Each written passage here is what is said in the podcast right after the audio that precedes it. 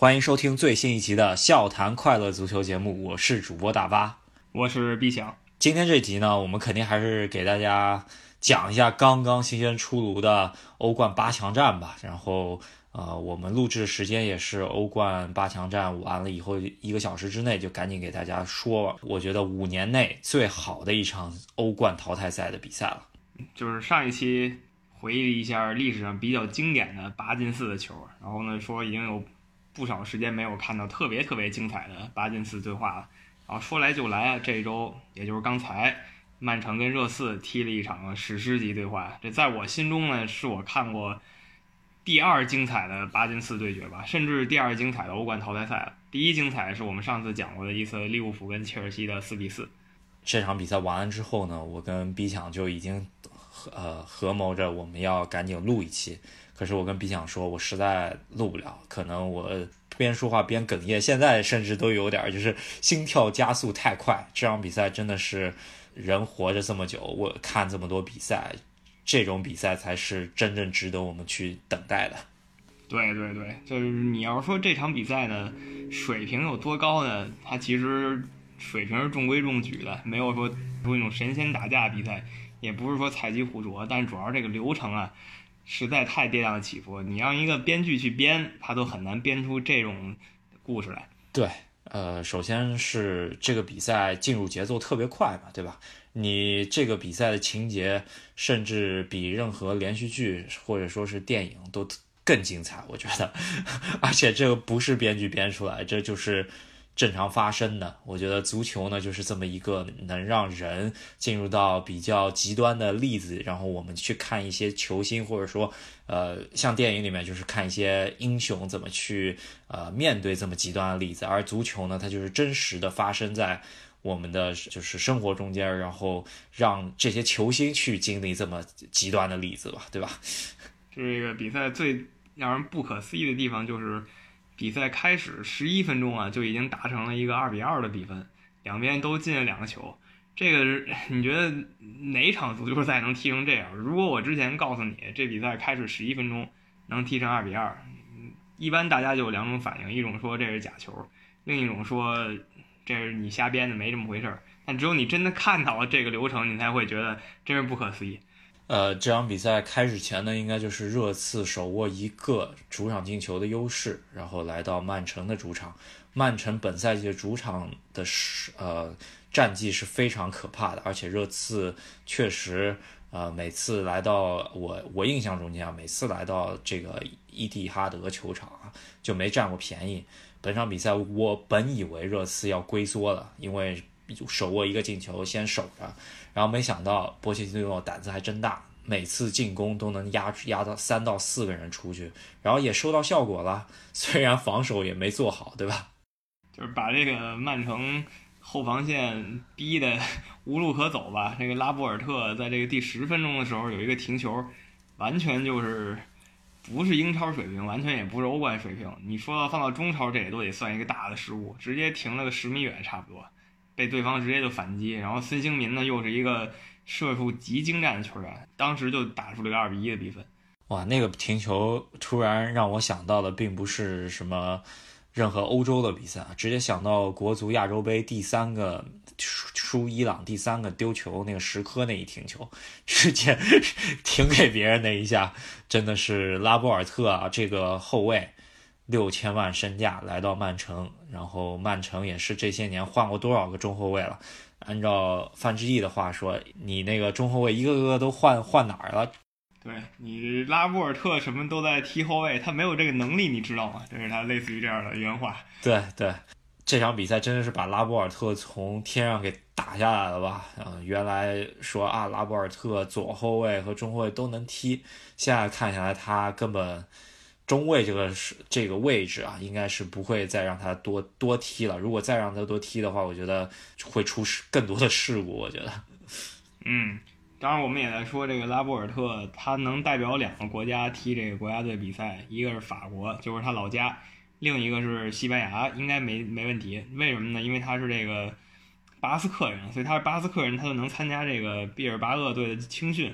然后这些种种原因交织在一起，他也可以为这个西班牙队踢比赛，但这两个队都没找过他，所以你就可以想象，这个人其实有一些硬伤吧，是被两个队教练都发现了。对，但是呢，瓜迪奥拉喜欢，因为他的出球特别好，然后相对来说，呃，咱们现在也能看到世界足球的呃身价水涨船高，这么一个可能还没打出太多水平的中后卫吧，这呃身价已经炒到六千万了。所以说，呃，真的好的足球人才，现在在这个起码在这个时代吧，这是非常稀缺的。你只有到呃，你不要说梅西、C 罗了，只像拉波尔特这种呃水平的人，可能也就半吊子的那种水平吧，对吧？也你要说一流也没到，就是一流半的水平的球员到市场上，只要一流到市场上。像曼城啊、大巴黎啊这些球队一哄抢，就这这就上了五千万以上了，对吧？对，其实花这么多钱呢，大部分的钱是砸在这个对未来能不能成才这件事儿上的赌注。就是说我花五千万，那实际这个球员当时只值两千万，那为什么我要花五千万呢？我觉得那三千万现在买了以后，如果他踢出来了，未来我可以。未来如果我想买的话，可能要花八千万，所以我现在干脆先花五千万把它买下来，反正我也不差钱，类似于这么一种感觉。那曼城他们这些有钱的球队老这么搞，搞得现在呢，这种二十岁出头、二十五以下的球员比比皆是，全是五千万、六千万。对这场比赛呢，也可以看出啊，我觉得上一场比赛的中卫搭档啊，奥塔门迪加上拉波尔特可能会更好一些，因为孔帕尼相对来说。可以看出他的水平下滑的挺厉害的，虽然是有精神领袖的气质，但是本场比赛我觉得瓜迪奥拉的后防线排阵是肯定是有问题的。然后唯一的亮点吧，我觉得本场比赛曼城这边亮点应该是三个人吧，啊，一个是德布劳内，一个是斯特林，还有一个依旧就是那个阿圭罗吧，对吧？德布劳内不用说了，这场比赛。曼城虽然被淘汰了，但这场比赛四比三的比分，曼城本场比赛是赢了。最大的功臣肯定是德布劳内送出了三脚助攻，而且都是在这关键时刻。然后斯特林呢，也是一上来就给这个曼城打开了进球账户。就当时斯特林进球以后，曼城是一比零领先的。也就是两队完全回到同一个起跑线上，然后阿奎罗呢是在这个曼城三比二的时候，就是曼城急需要再进一个进球才能逆转的情况下站了出来，来了一脚，算是阿奎罗拿手好戏吧，在这种角度比较小的情况下直接就抽了，打得非常犀利，然后守门员一点办法也没有。这场比赛阿圭罗这脚抽球让我想到了可能一二年那个疯狂的赛季吧，也是。呃，跟这场比赛的情况有点类似，只是那场比赛出现在英超的最后一轮的比赛中间。阿克罗在九十九十几分钟的时候伤停补时阶段，然后帮助曼城在禁区内抽进呃 QPR 一个进球吧，帮助曼城拿到了他们梦寐以求的英超联赛冠军。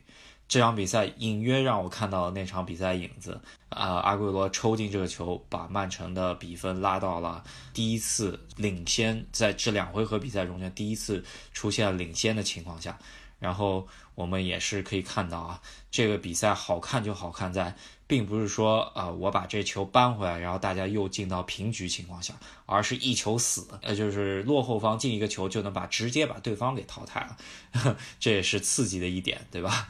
所以说这个比赛整个就是这样。刚才也说了，斯特林一上来只有那一球是拉回到起跑线上的，然后孙兴民两分钟以后就扳平。孙兴民第一个球进了以后，热刺是总比分二比一领先的。曼城要想赢，他得再进两个球。然后曼城呢就压上来，结果刚压上来就出现了我们讲拉波尔特那个失误，然后孙兴民又进了，曼城就得进三个球。结果曼城还真就进了这三个球，所以这比赛真的太刺激了。然后打到这个四比二的情况下，其实我当时觉得热刺很可能没有希望了，因为心态可能已经崩了嘛，因为他们阵容也确实没有谁可以用了。你说你换谁还行啊？最开始上那个西索科呢？半场都没踢完就受伤下去了，所以说热刺最后能在这七十多分钟的时候靠替补上来的略伦特再进一球，把这比分又拉到四比三，真的是很不可思议的一件事。这个还有更曲折的就是，呃，西索科在下一场，然后略伦特上。咱们想想，略伦特是什么时候的人呢？他在最疯狂或者说他最高峰的时刻，他就是在二零一零年的西班牙国家队，那个时候他是。呃，在比尔巴鄂竞技队踢球，可能就是他的呃整个职业生涯最疯狂时刻。然后他当时是给托雷斯和比利亚打替补，也是作为西班牙一个攻坚的一个手段。现在这个人已经三十好几了吧，好久没有出现在呃那种强队的首发阵容中间，一这些年一直也是混迹各个球队吧，然后也不是特别顺利。在热刺呢，他其实就是想签他下来，因为他身高比较高嘛，想想作为一个备选方案来用的。这个时候西索科一受伤，往往那个波切蒂诺啊，往替补席上一看，能用的 同位置中前场的位置只有略文特这么一个人，其他有四个小孩加上 两个后卫，呃，只能上他。这其实就是不得已的一个选择吧。没想到这么一个骑兵。用的是非常好啊，下半场靠定位球，他其实误打误撞吧，那个球，那个球是他，我觉得啊，就是看了 VAR 看了十遍左右以后，看出来那个球，略伦特的手确实手腕是没有碰着，是用屁股把这球给顶进去了。这个球其实我看刚才不管是论坛还是贴吧还是说什么各种的网站吧，好多球迷还在争啊，略伦特这球到底进没进？但是裁判当时确实也是看了好多遍，那个电视台导播也是疯狂的重复放那个地儿，我也觉得是没碰到。热刺在这一场比赛的时候其实已经明牌了，他首发十一个人，虽然替补席上有七个人，但是他能上的其实就三个，其中一个进攻，两个防守。所以说这热刺这场最终能把曼城逼到这个位置，真的很厉害，真的已经是把战术啊什么的发挥到极致了。对，就是现有的人员中间。把这一套牌能打到最好的，已经没有办法更好了。而瓜迪奥拉手上有这么大一套牌，这么好的可能两套牌吧。然后第一回合感觉特别保守，我觉得输两回合输球输的更呃关键一点的就是第一回合实在打得太保守了。德布劳内、萨内在第一回合都没有出场。就我就不是很明白，为什么瓜迪奥拉在第一回合不去拼这么一个客场进球，直接导致本场比赛这么被动，然后被别人进了两个客场进球之后，需要连扳三个，扳到了之后呢，呃，这个也没有守住吧，这个优势可能，嗯，本场比赛两个中卫搭档选择的也不是特别好，可以看出啊，瓜迪奥拉有好多球迷吧，大家都诟病。瓜迪奥拉是抱大腿的教练啊，或者还喜欢瓜迪奥拉球员就说，呃，球迷就说瓜迪奥拉是一个能够把整个球队带到另外一个。境界的一个教练，然后能把整个球队踢得特别好看，能拿很多冠军。不喜欢他的球迷们就诟病说：“哎，你每次带球队都是顶级首发，或者说是顶级首发加替补，然后给你无限的转会资金，然后让你完全来运作。但是你每次也带的不咋地，除了巴萨那一次以外，其他说实话都挺一般的，对吧？而踢欧冠也不是很行，曼城已经连续。”多少届都是八强了，是吧？他的前任智力工程师都带到了四强，然后说明曼城是有水平进四强的。可是他每次只带进八强，这就是一个问题。如果把这个曼城就是他的阵容拿出来看，我觉得欧洲几乎没有球队能出其右。他这场比赛上了这个三个前场，中中间有阿奎罗，然后两边是这个斯特林跟席尔瓦。他替补席上呢也做了三个同样实力的前场吧？你看萨内、马赫雷斯和。这个巴西小将热苏斯，那他最后呢，慌慌张张才把这个萨内派上来。其实你有很多可以调整的地方。这个萨内，我看他好像连热身的机会都没有，就是完全瓜迪奥拉可能就没有想，我最后会被逼到这种绝境啊，他才把这个萨内想起来。所以说他的临阵啊什么的，其实是有一些问题的。然后有一点我要说啊，就是阿圭罗这个球员呢，他确实射门。呃，完成射门的能力是特别强的，但是本场比赛看过来，他跟梅西的差距就是他一个人是摆脱不了很多人的。我们昨天也看到梅西什么表现了，是吧？梅西是能突能射，而阿圭罗的突破呢相对次一点。虽然有时候能过一个人，可是他老想着过第二、第三个人的时候，就把会就会把球给丢了。阿圭罗是在某一方面很突出的球员，然后梅西是一个全能的前锋吧。然后本场比赛我可以。吹上天的就是孙兴民啊！这场比赛完全证明了自己。我觉得，如果本赛季热刺最终还是四条战线，啊没有任何成就的话，是不是孙兴民会不会考虑更上一层楼呢？这就不好说了。其实我觉得孙兴民现在这个表现完全配得上皇马或者巴塞罗那这样级别的球队，他现在已经不能说是亚洲顶级球员了吧，就是世界一线球员里肯定有他这么一个位置。对，对面的斯特林呢也是打破心魔吧，本赛季应该来说是如呃差点儿他就成了这场比赛载入史册的这么一个最关键的人物吧，差点就戴了帽，而且这最后一个进球真的就是把热刺直接 直接逼入绝境。可咱们不敢说啊，因为什么都有可能发生，不敢说四零这球如果算进了之后，热刺能不能再翻一个？但是这球没给他判进。然后咱们又得说啊，我觉得两回合曼城和热刺两回合比赛中间一共出现三次比较有争议的 VAR 判罚。第一次呢，就是呃曼城呃打热刺，然后射门打到呃丹尼罗斯手上，然后去看了 VAR。给了一个点球，然后这球阿圭罗没射进，对吧？第二次就是呃略伦特那个拿屁股拱进去的那球，手势我看着是没碰到。第三个 VAR 就是这么一个关关键键的 VAR，而也是呃我觉得为什么会出现这么。极端的例子的一个导火索，也就是这个赛季欧冠采用了 VAR，因为很往年很少看到，哎，绝杀球进去了，然后裁判也没吹，然后边裁也没举旗，那个庆祝都庆祝好了，这不太就已经绝杀把呃这场比赛是给杀掉了吧，对吧？肯定是另外一个输的球队就开始反击了。这场比赛完跟以往不同的情况下就是。这球居然给判回来了，靠 VAR 是吧？这也这也是因为这 VAR 是本赛季第一次采用，才会出现这么一个情况。我觉得，所以所以这场比赛在这件事上也是有一个历史性意义的。说句实在话，这种球进了没有大问题的时候，裁判也就不管了。而且说实在的，我感觉热刺队自己都没有发现，就是开始曼城拿个球是有越位的，因为那个采访埃里克森的时候，他说他自己也不知道，他就觉得完了，这场白拼了，拼到最后还是输了。类似于这种感觉，但是没想到这个 VAR 把他们从那个生死线上拉回来了。然后比较讽刺一点呢，这瓜迪奥拉他在这个英超联赛的时候，他老说这个 VAR 啊，这东西很重要。我们这个联赛没有这个，我觉得不好。我觉需要有这个 VAR 来帮助我们这个联赛变得更职业化。那现在这个 VAR 是亲自手把他自己给坑了，也不能说把他给坑了吧？我觉得总体来说，VAR 的判罚都还是正确的，只是在正常肉眼裁判转瞬即逝这么一个，呃，在场上这么极端的情况下，他是不可能判出来的。现在呢，就有 VAR，他可以回去再慢慢看看个十遍二十遍，跟全世界观众一起，就像在电视机前一样看出来啊，然后给他判对。我觉得 V R 还是很重要的，不然是有多少冤案错案这。上哪说理去啊，是吧？我觉得啊，这这这个可以看到，足球已经把两个教练这么绅士、穿着西装笔挺进场的两个教练，都已经逼到了一个波切蒂诺连领带怎么打都不知道。怎么回事了？然后也瓜迪奥拉那绝杀之后都已经把上衣给脱了，裤子内裤都露出来了。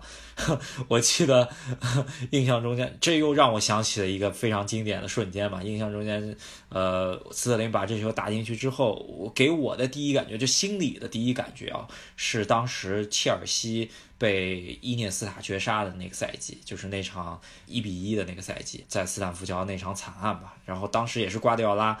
呃，非常激动啊，也是跑跑到角球旗那边去呃庆祝了，然后那个时候内裤也差不多脱了。我觉得这场比赛跟那个情形类似，只是他发觉哎裤子都脱了，让他看到了这个。大巴也是引用了一些老梗啊，反正总的来说这场比赛该有的悬念都有了，水平方面呢。反倒一般了。这刚才说那个拉波尔特有一些致命失误，其实热刺这边也不过如此。两个边后卫呢都送了，如果他不送的话，曼城也不会这么轻松的把这比分一度打到四比二。因为你想啊，丹尼罗斯本场比赛呢是呃表现其实还算可以，除了送球的那几次啊，就是你想啊我我我能想到就是从左边路传中进来，呃中间伯纳德席尔瓦差点就已经空门了是吧？捅了一下，然后丹尼罗斯在脚。在呃，席尔瓦捅到之前把这球捅出去了。这个球如果说是正常后卫，如果做在一场比赛中重做出这么一个动作的话，我觉得七分应该是能有的。再加上热刺是最终晋级的球队，然而，哎，咱们发觉，哎，他在比赛赛后他只拿到六六分，就能想到他这场比赛他的右路被爆成什么样子了。失误是挺明显的，但是瑕不掩瑜，这场比赛他们最后拼下来了。丹尼罗斯呢，也就是逃过了一劫。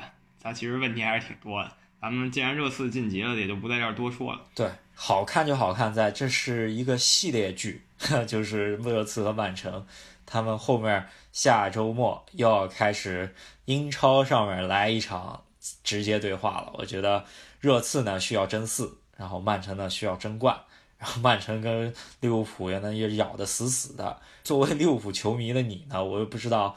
看到曼城被淘汰，到底是开心的还是不开心的？这说明瓜迪奥拉要收兵，直接到英超死刚英超了的节奏了。其实我觉得利物浦球迷作为这个曼城的争冠对手，大多数人还是希望曼城不要在欧冠走得太远。因为为什么呢？你其实看他的阵容，他去年打出那个几乎完美的英超赛季，这波人基本都还在。那唯一一个新来的这个重要球员就是这个马赫雷斯，但这个马赫雷斯他来曼城呢，他也不是为了英超冠军的，因为他自己也拿过英超冠军。他们其实就想纠集到一起拿这个欧冠，也就是说这个队他不管拿了英超联赛杯，甚至说五月份的足总杯，不管拿了这些哪一个，他都没有拿这个欧冠让他开心。所以他现在欧冠拿不到了以后，很有可能他一盆冷水浇到头上，他万念俱灰了。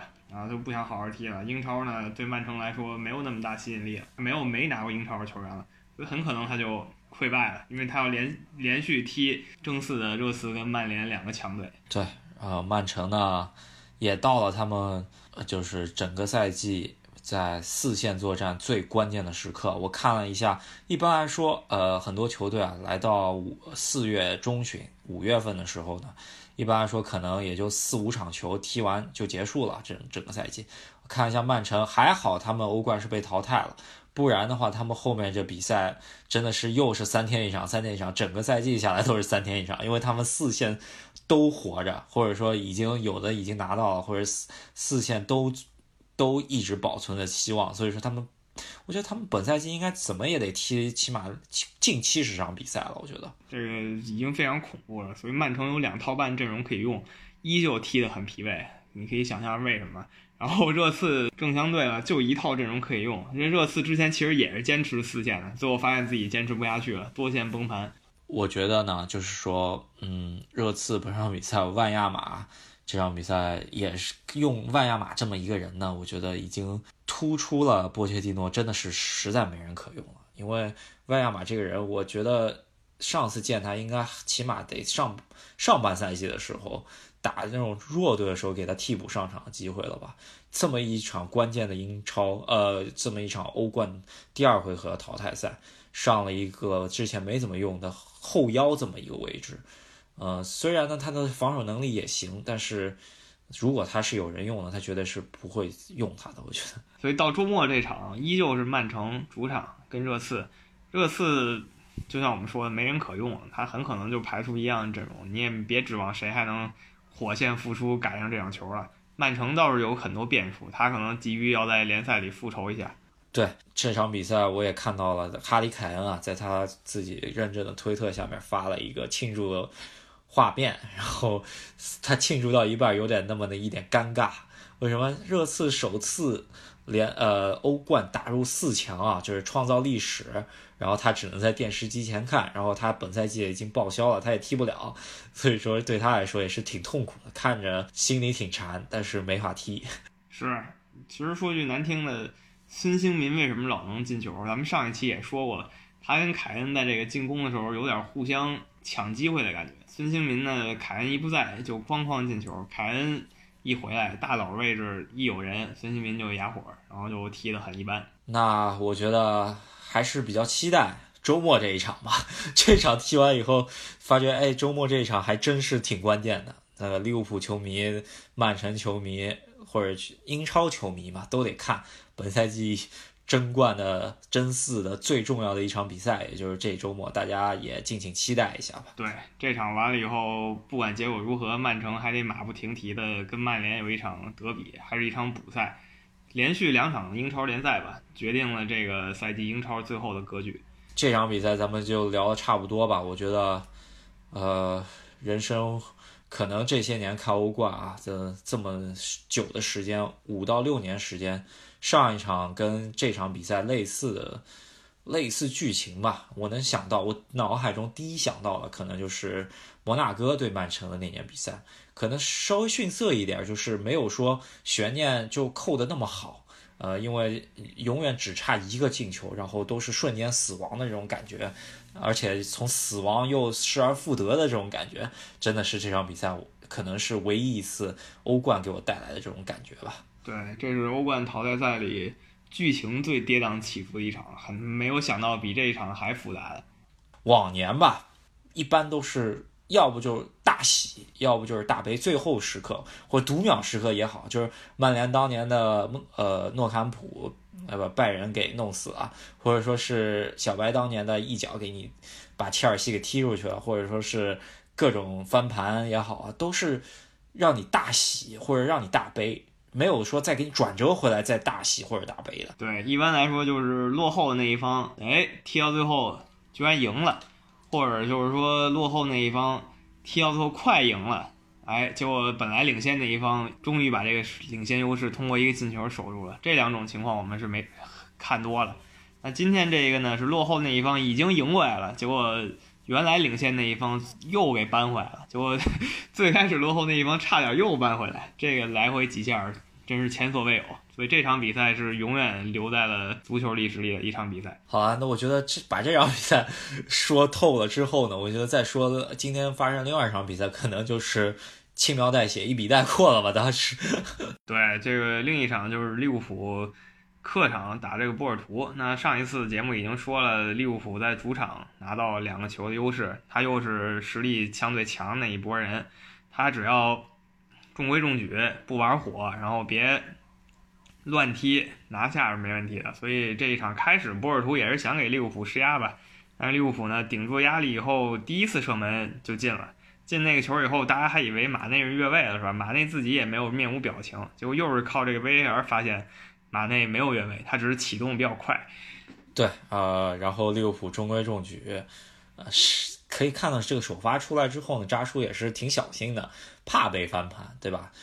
后场也没怎么做轮换，唯一做轮换就是中锋费尔米诺给换掉了，其他呃就是该怎么踢怎么踢。然后这这场比赛其实波澜不惊吧，没有任何。就是剧情上或者说是转折吧，就是曼城和热刺看多了之后，就想要心里面有这种转折，叫剧情转折，或者说是双方之间的呃处境转折，对吧？就完全没有，利物浦一直领先挺多的。然后还有一个就是可以说，就是这场比赛呢，波尔图的米利唐，这个也是巴西一个后防新星吧，然后已经被齐达内看中，去到皇马已经签约了。呃，也期待他在皇马干得更好吧，因为他身边的这几个搭档全是都是皇马出来的老将了吧，对吧？那他跟卡西利亚斯啊，然后佩佩这些人搭档，这一场比赛真没太特别多可以说的，那就转到二十四小时之前的两场球吧，那两场球还可以，但是比不了热刺跟曼城这场，那是肯定的。对，呃，这场比赛可以过渡过去，就是范戴克最后头球进了一个球。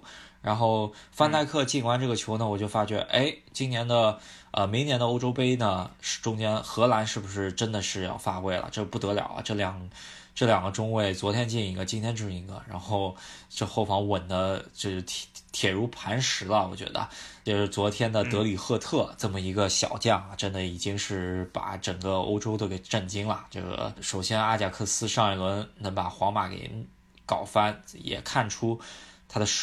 实力不俗，然后这场比赛居然也是爆了个大冷，把尤文给掀翻了，而且还是在尤文的主场，而且还是他们占据绝大部分主动的情况下，然后控球，然后进攻，把尤文图斯给弄翻了。是这个阿贾克斯在去年赛季开始的时候没有太多人看好，毕竟这个荷甲联赛呢，他连五大联赛都不算，所以平时关注人就相对少，所以到欧冠里呢，大家也没觉得。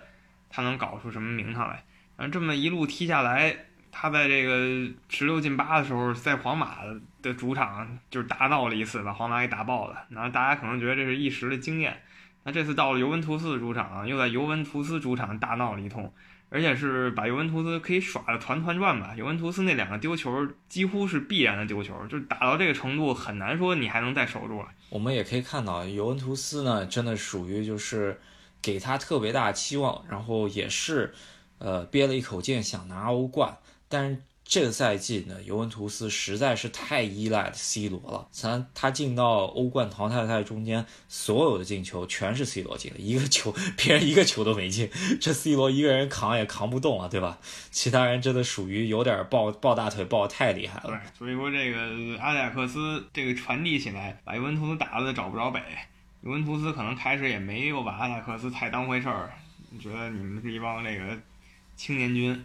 是吧？没有什么经验，而且好多人都已经签了其他球队了，下赛季你们就都拜拜了，你们还能怎么样？没想到这个最后的阿贾克斯又是来这么一套，而且你要知道，阿贾克斯这个赛季各项赛事已经打进了一百五十个进球了，联赛三十场他们才踢了，已经也已经进了一百多个联赛进球，进攻能力也是非常恐怖的。再加上我们已经吹过的后卫德里赫特，还有从曼联回炉的这个布林德，是吧？搭档的也还不错。呃，我还是得吹一下这个塔迪奇，真的是属于真的被欧洲足球埋没了起码五年的一个人才啊！他的前场控球、中锋的呃背身拿球，以及他的最后射门，这场比赛也是他的一脚射门折射吧，帮阿贾克斯最终扳平比分，然后德里赫的最终绝杀吧。呃，塔迪奇真的挺可惜的，已经三十二岁了吧。啊，不知道这样子的水平还能保持多久，或者说他还能不能再回炉进一次豪门，让他再感受一下在最高水平踢踢球的比赛吧。我觉得阿贾克斯因为这个赛季踢完以后肯定是被大卸八块了吧。我觉得 阿贾克斯为什么他们其实就是一堆豪门球员，只不过他们还没有加入那些豪门而已，他马上就都是那些豪门球员了，所以他就是一个很强的球队嘛。而他们平时就生活在一起，青训也是在一起的，只能更强。你要这么想，他一切就合理了。对。咱们就看一下吧。现在看德呃德容已经签了巴萨了，德里赫特经纪人爆料出来也是签巴萨。那还有谁去巴萨？还有谁去皇马？还有谁去英超的顶级球队？我觉得整个球队应该都是被拆的差不多了吧。我觉得只上一场比赛没上场的阿根廷的一个左后卫啊，他原来的首发呃首发左后卫，应该我觉得要不就是马竞，要不就是热刺。我觉得。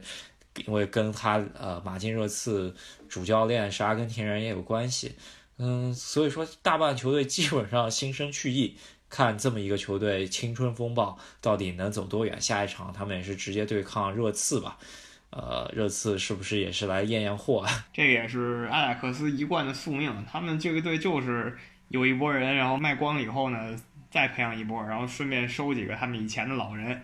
你看现在其实也是一样的，刚才提到了布林德，然后还有替补上的这个亨特拉尔嘛，就是这么来的，同样的套路，一遍一遍的打。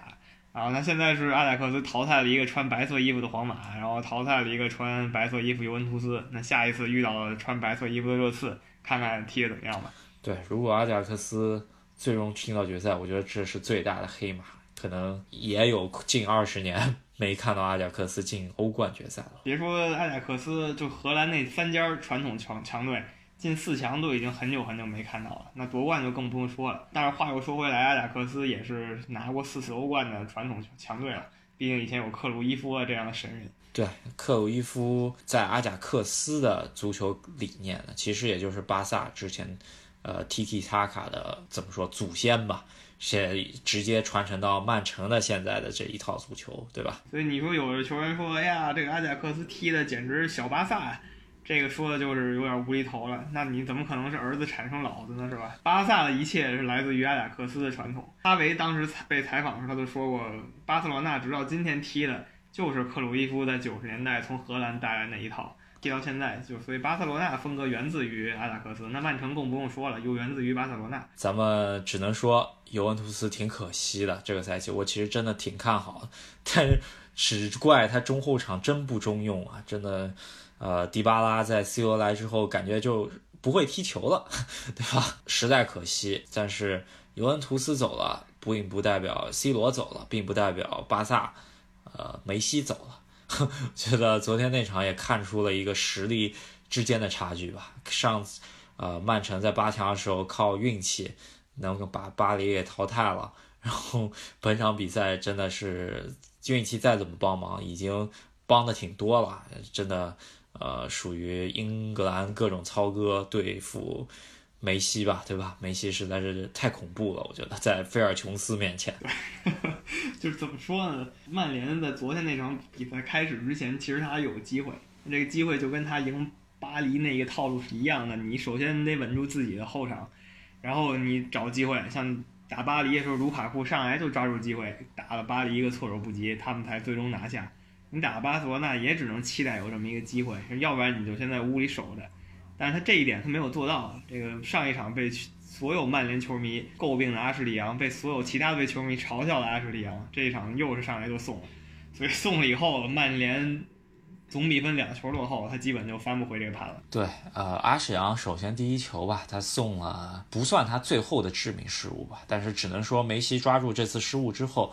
呃，在可能百分之六十的一个进球机会，他给他转换成了一个进球。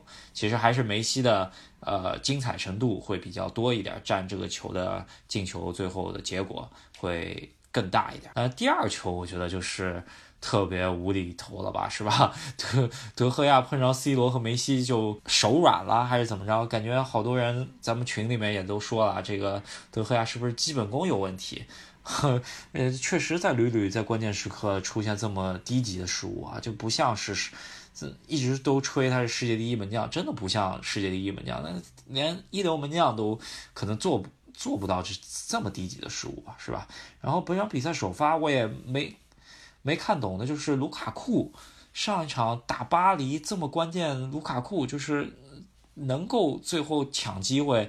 呃，能够偷球的卢卡库最后没有首发，没实在没看懂。首发马夏尔、索尔斯克亚在转正之后啊，这个明显 就蜜月期过，开始慢慢过渡了，不知道他还能不能再翻回来。索尔斯克亚现在这个表现让我想起这个利物浦当时踢特别差的时候，请这个达格利什，就是利物浦历史最传奇的球星回来当教练的这个事儿，也是刚回来的时候踢的相当可以啊，各种赢。然后一度又要重回前四了，然后大家就觉得，哎呀，这个传奇就是不一样。然后踢到赛季末时候给转正，转正了以后就发现跟不上这个潮流，就只踢了一个赛季，他自己就退休了。一开始的优秀表现多半是通过打打鸡血得来的，而并不是说他真的有什么高人一筹的地方。对，本场比赛呢，梅西啊，就是我这场比赛看到一半，可能就是呃库蒂尼奥把这球给。踢进去之后呢，这我也就换台了，看尤文那边，然后发觉这个比赛啊，我因为把那个这场比赛声音给放在那儿，然后就一直听到就是解说员就说梅西、拉奇蒂奇、苏亚雷斯、罗伯托、梅西、拉奇蒂奇来回倒腾，这就你可以不用看这场比赛就知道这场比赛的局面是怎么回事，就是巴萨六。曼联摸都摸不到球，六英格兰操哥们，就是其实曼联他阵中称得上优质的球员就是德赫亚跟博格巴嘛，就德赫亚还白送，然后博格巴踢的消极很，这个比赛一边倒的局势就是很明显。这场比赛应该是继利物浦之后吧最没悬念的一场比赛，是是好多赛前曼联球迷还说啊这个。欧冠比赛不好说啊，但是我觉得梅西进进完第一个球，基本上就把悬念给杀死了，没没什么悬念，在洛坎洛坎普没法踢，就是水平差距太大，就守也守不住，攻也攻不上去，就是这么回事儿。呃，本来这场比赛应该是巴黎跟巴塞罗那踢的，但是现在让曼联侥幸过关了吧，对吧？好多曼联球迷肯定要觉得我我说的不客观，但是确实是这么回事，水平呢？还是巴黎强一些，对吧？曼联上次晋级，一个是运气，然后一个是完美的实施了自己的战略，所以成功晋级了。这场比赛就说到这儿吧。下一轮的半决赛对决就是阿贾跟热刺，还有巴塞罗那跟利物浦，这可以说是两种风格的对决。像热刺跟利物浦是风格相近的，巴塞罗那跟阿贾克斯呢，刚才说了师出同门。对，呃，更你觉得更？期待哪个对决？一个就是相对来说冷门黑马多一点的热刺和阿贾克斯这边呢都有说头，大家进决赛。一个就是阿贾克斯进决赛就是青春风暴，对吧？